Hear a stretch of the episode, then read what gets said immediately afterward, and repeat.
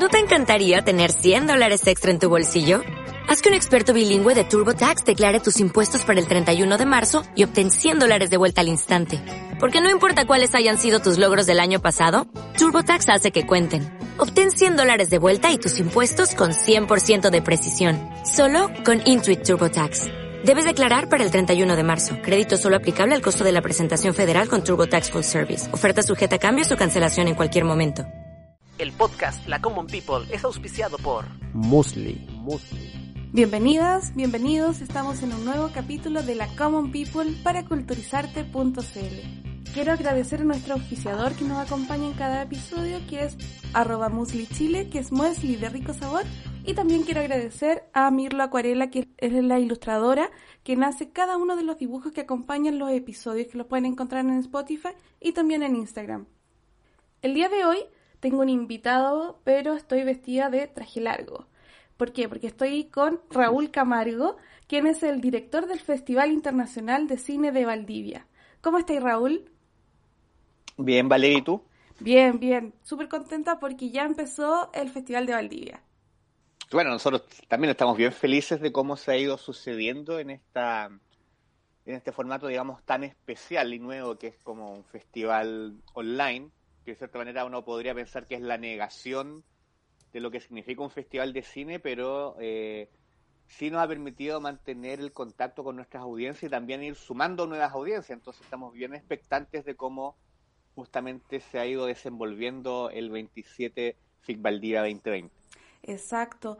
¿Cuáles han sido como los mayores desafíos que han tenido ahora de esta transformación a este formato dada la, la contingencia bueno, los desafíos tenían que ver primero con eh, establecer cuál, cuál, era el centro del festival, porque un festival presencial, independiente del territorio donde se desarrolle, siempre genera un perfil y un relato, ¿no? Es decir, un porqué, o más bien se supone que debiese ser así. Y claramente Valdivia es un festival que tiene un público bastante militante, digamos, que se repite constantemente en su en su peregrinación los que no son valdivianos y en su, digamos, ida a la sala los valdivianos y de las otras comunas de la región de los ríos, que se transforma como en un hito anual, como una fecha calendario bien importante siempre la segunda semana de octubre para este, digamos, como contingente de audiencia constante y fiel al festival. Entonces, el punto era cómo salvaguardar esa audiencia fiel en el traspaso a otra instancia que es totalmente distinta y a su vez cómo salvaguardar las películas también en ese mm. traspaso, porque es distinto justamente el ofrecimiento con todo lo que implica venir a Valdivia, vivir la ciudad, su río, sus crugos, su cerveza, la programación de películas en bloques constantes, digamos, un festival muy vivo en el presencial y muy disfrutable, por ende, por también su entorno natural, versus esto que es disponerlas, digamos, por internet, que es más bien una lógica asociada al streaming, asociada incluso al post-sala. Mm. Y transformarse, por ende, en el evento principal de inicio era complejo, pero nosotros teníamos cierta confianza que el influjo que tiene Valdivia como festival nos iba a permitir sortear bien el tema. Porque primero, Valdivia es un festival que es organizado por un centro cultural, lo que implica que aparte del festival de cine, que siempre es la segunda semana de octubre, nosotros en concreto damos películas todo el año en Valdivia y visitamos todas las comunas de la región de los ríos. E incluso ya estábamos haciendo réplicas del certamen en Valparaíso y en Santiago al año después, digamos. Entonces, en ese aspecto, el primer desafío, que eso ya lo comenzamos a visorar a finales de febrero, de hecho, era comenzar a estudiar ciertas plataformas que nos mantuviesen conectados con nuestra audiencia eh, de manera online ante la posibilidad, que era remota, pero posibilidad, posibilidad al fin y al cabo, que no pudiéramos hacerlo 100% presencial. ¿Ya? Claro, en la medida que van avanzando las semanas, los planes van cambiando. Nosotros tuvimos cuatro eh, prototipos de festival, por así decirlo. Ah, ok. Eh, desde inicios de marzo, tuvimos la fortuna de estrenar rápidamente una plataforma propia, que fue el Playfic Valdivia, para, eh, digamos, eh, contribuir al Quédate en Casa con cine chileno en base a películas muy secretas, primeras obras sobre todo de directores muy importantes y directoras muy importantes del país.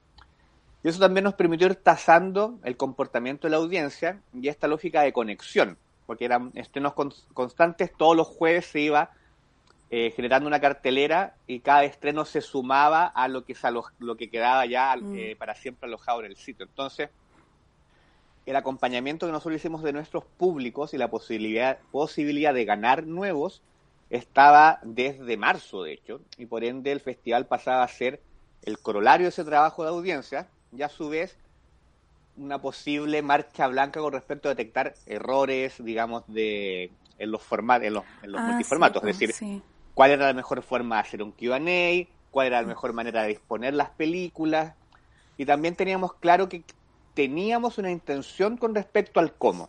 Y creo que en ese sentido eh, sí nos diferenciamos de los certámenes que se están haciendo online a nivel incluso internacional y chileno, porque nosotros desde el principio sabíamos que las películas tenían que tener horario, mm. ¿ya?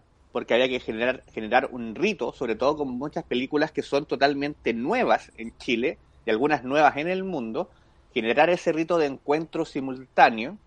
A su vez sabíamos que las películas tenían que tener una segunda función por el boca a boca. Sí. Y en el entremedio nos dimos cuenta que había que generar una suerte de sistema que mezclara ambas cosas. ¿ya? Es decir, que las películas se estrenan todas a una hora, pero que no se quitaban al momento de que terminaba, digamos. O sea, si una película dura dos horas y se estrenaba, se estrenaba a las nueve y media, no es que la quitáramos a las 23.30, mm. sino que más bien se quitaba cuando cumpliera lo que se denominan como los cupos por película. Y a su vez, que esos cupos, famosos cupos por película, tuvieran un sentido, ¿ya? El sentido nuestro era más bien que nosotros a las películas de competencia y fuera de competencia que son contemporáneas, que no tienen un recorrido todavía posterior al festival, era decirles, mira, esto es como venir al aula magna o al Teatro Lord Cochrane de Valdivia que tiene 480 butacas, para protegerlas a posteriori, porque desembarcan en Valdivia, pero luego van a cineclubes, otros festivales, incluso a posibles salas comerciales, pero garantizar que las películas sí se vieran, porque mm. el gran problema de los festivales online, que son controlados por plataformas y no por seres humanos, es esta famosa cuota justamente las 500 butacas, que al 501 te corta la película para el que quiere ingresar, ¿ya? Pero en realidad no son 500 personas viendo la película, sino que son más bien 500 ingresos a una película en ah, donde el grado de deserción, porque como son online, gratuitos mm. y para todo el territorio nacional, en el caso chileno, es altísimo.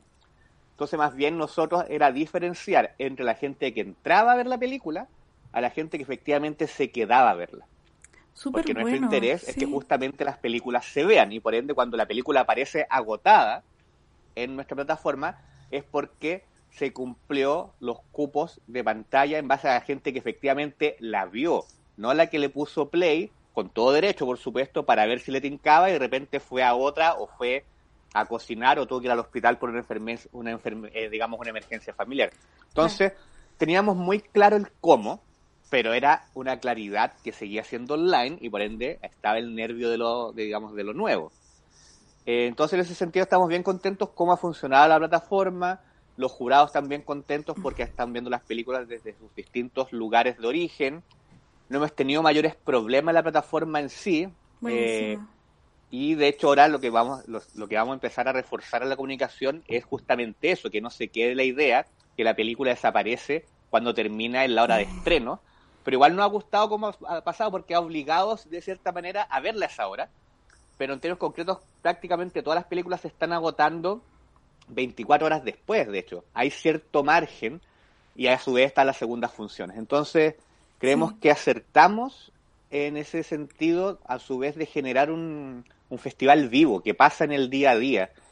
En general, me parece que los festivales de cine, desde, hace un, desde un tiempo a esta parte, están hablando mucho de formación de audiencias, mediación, eh, y me parece muy extraño que lo hayan abandonado justamente cuando está la posibilidad de alcance nacional, digamos, ¿ya? Yo creo que un festival de cine parte de la formación de audiencia de un festival de cine es disponer las películas como un festival de cine, no como Netflix, por ejemplo. Claro. Eh, en que a veces el festival no llevaba ni la mitad de días y ya la programación no la podías ver, digamos. Entonces, Sí, sí. nosotros optamos por un festival más vivo, más orgánico, y esa fue la apuesta que estamos sosteniendo en estos momentos. Sí, lo de los cupos está súper bueno, porque a mí me pasó que la primera vez, vez que vi película, le puse pausa porque fui al baño y dije, ah, no, quizás después eh, no voy al, eh, se me va a cortar el final. Y no, no, no hubo problema. Así que, gente, no se preocupe, ustedes vayan y si quieren ir a servirse el, el tecito, algo, El entre café, claro. entre medio pueden perfectamente y después seguir. Porque la primera vez como que fui corriendo porque pensé que, claro, pues si se iba a si duraba una hora diez, dije a la hora once se va a cortar y me va a perder el final. Claro. Y no, no, no pasa, menos mal. Sí, Buenísimo. sí, hay, hay- hay el- hay un margen que es justamente el margen de que la película complete su visionado por parte de los espectadores, no el tiempo en pantalla. Porque, bueno, los festivales son puentes entre las películas y la audiencia, digamos. Y en ese sentido, todo lo que hemos trabajado desde fines de febrero hasta octubre tenía que ver justamente con probar distintas fórmulas que nos permitieran llegar como bien ayornados, digamos, al festival para que el nivel de frustración, que en un festival online igual es alto, Mm. porque la experiencia depende de tu conexión a Internet. Sí. En, en el Valdivia habitual, presencial, que hacemos todos los años, nosotros damos películas en VHS, en Super 8, 16 milímetros, 35 milímetros, en digital, en DCP, proyectadas con, digamos, con proyectores láser de última generación, es decir, tenemos todos los formatos porque generamos un rito de sala. Acá ese rito de sala, que es nuestra responsabilidad, está más bien en la previa, pero al momento que en un festival online se le pone play, es como que depende mucho de ti. Sí. Por eso estaba la lógica de que las películas tuvieran un tiempo, que a su vez tengan una segunda función. Hay películas, de hecho, que se estrenan a una hora y quedan de manera ilimitada Sí. hasta el final del festival. Entonces, ir como de a poco, entendiendo que el festival es un cuerpo vivo y que a su vez tiene eventos en vivo, como los QA, las masterclass, los conversatorios de cine, los conversatorios sobre temáticas sociales. Eh, es decir, que es un espacio de encuentro y de conexión bajo la línea de conectarse, no solamente en la acepción virtual, sino que efectivamente generar una conexión entre seres humanos. Entonces estamos bien contentos con eso. El festival de hecho se alargó de los siete días Sí. habituales, ahora son diez, para que los contenidos se desplegaran de manera más armónica también. Y mm, estamos bien contentos, bien entretenidos en realidad, como de ir viendo como las situaciones, porque hay cosas que uno no espera, como por ejemplo que alguien quiera ver una película y le ponga play y no resulte, y es en realidad porque tiene que, no sé, como eh, vaciar el caché de su computador, que yo no tengo idea qué es eso, digamos, Ay, sabía sí, que po. existía un caché. Entonces, hacer un video donde decir si tienes problemas, que de hecho lo lanzamos hoy día, vacía, eh, prueba estas distintas fórmulas. Entonces, con los pocos problemas que hemos tenido en redes sociales, como de decir no puedo ver, ha sido súper fácil de solucionar y por ende no aumentar esa brecha de frustración que son propias justamente de los festivales de cine online. Sí, y de las capacidades que cada uno tenga de, de conocer el computador, porque uno, un nivel más Claro. o menos normal de la copa, de la Common People, así tranquilo. Claro. Y quería saber si han estado mirando como las experiencias también de otros festivales. Bueno, tú me señalabas un poco de eso, como el que se están haciendo en San Sebastián, Sitges, que tienen esta, que tienen un presencial, pero como a medias. O sea, a nosotros nos, nos habría encantado hacer un festival al menos a medias. Ya. Con, o sea, es decir, quizás acotado en salas y con réplica online de eso acotado. ¿ya? Pero la contingencia sanitaria dijo otra cosa. Teníamos el modelo para hacerlo, pero no se logró. Eh, las últimas semanas o meses hemos estado tan imbuidos en la propia producción, una vez que ya se define que es 100% online, que no, no he visto más experiencias. Sí teníamos claro la experiencia de Visión Durrell, que es un festival que queremos mucho, que de hecho Emily Bullés es parte del área de industria del festival como programador en el sentido de que ve las películas chilenas con otra serie de otros programadores. Y claro, la experiencia de ella fue bien fundamental en Visión Durrell al momento de que fue el primer festival mundial que de hecho abre sus puertas a todo el mundo eh, para mostrar películas a través de internet y se vuelve justamente el primer festival telemático, digamos. Pero esa misma experiencia a nosotros nos sirvió de saber justamente eso, ¿no? Como de los, de los famosos cupos. Perfecto, sí. Al haber plataformas que te cortan o sea, que tienen un, que, que te marcan el, el índice, el índice de ingreso, ese índice de ingreso es más bien la gente que le puso play, mm.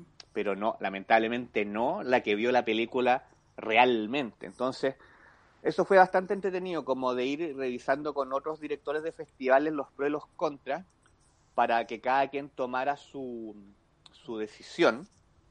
Y nosotros estamos bien contentos con, con la que tomamos en un festival que está en marcha, de hecho, y que, pero que pone en el centro el privilegio del visionado de las películas por sobre el clic.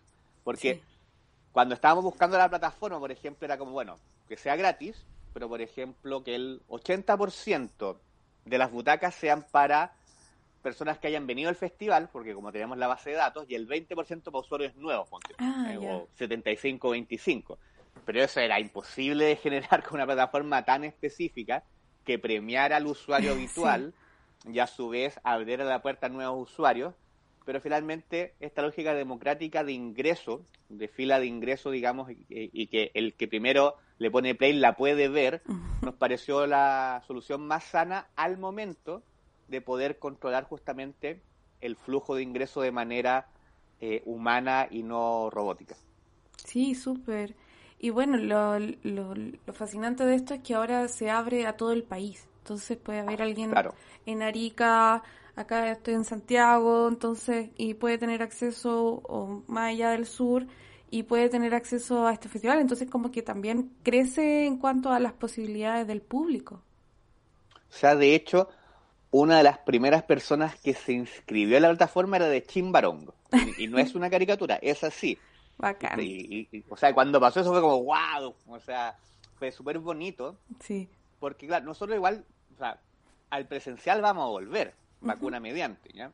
Nosotros ya transmitíamos online las masterclass, los conversatorios y los shows musicales, porque también este año hemos amplificado toda la oferta programática de artes de la región de los ríos, danza, teatro, música, poesía, hasta un mimo hay, digamos, de la región, ofreciendo su arte pero siempre nos negamos a la posibilidad de generar una réplica al mismo tiempo en otras ciudades de manera presencial y menos online, digamos, porque el punto es que la gente viniera a Valdivia.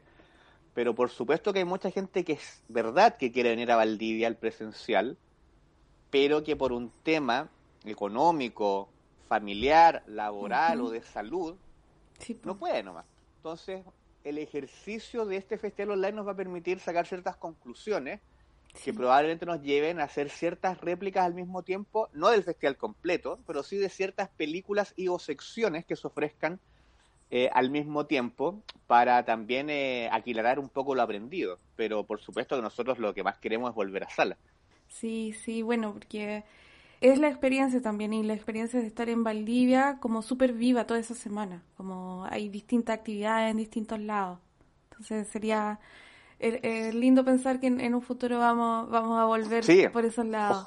ojalá el 2021, de hecho, que sea lo más pronto posible. Ojalá.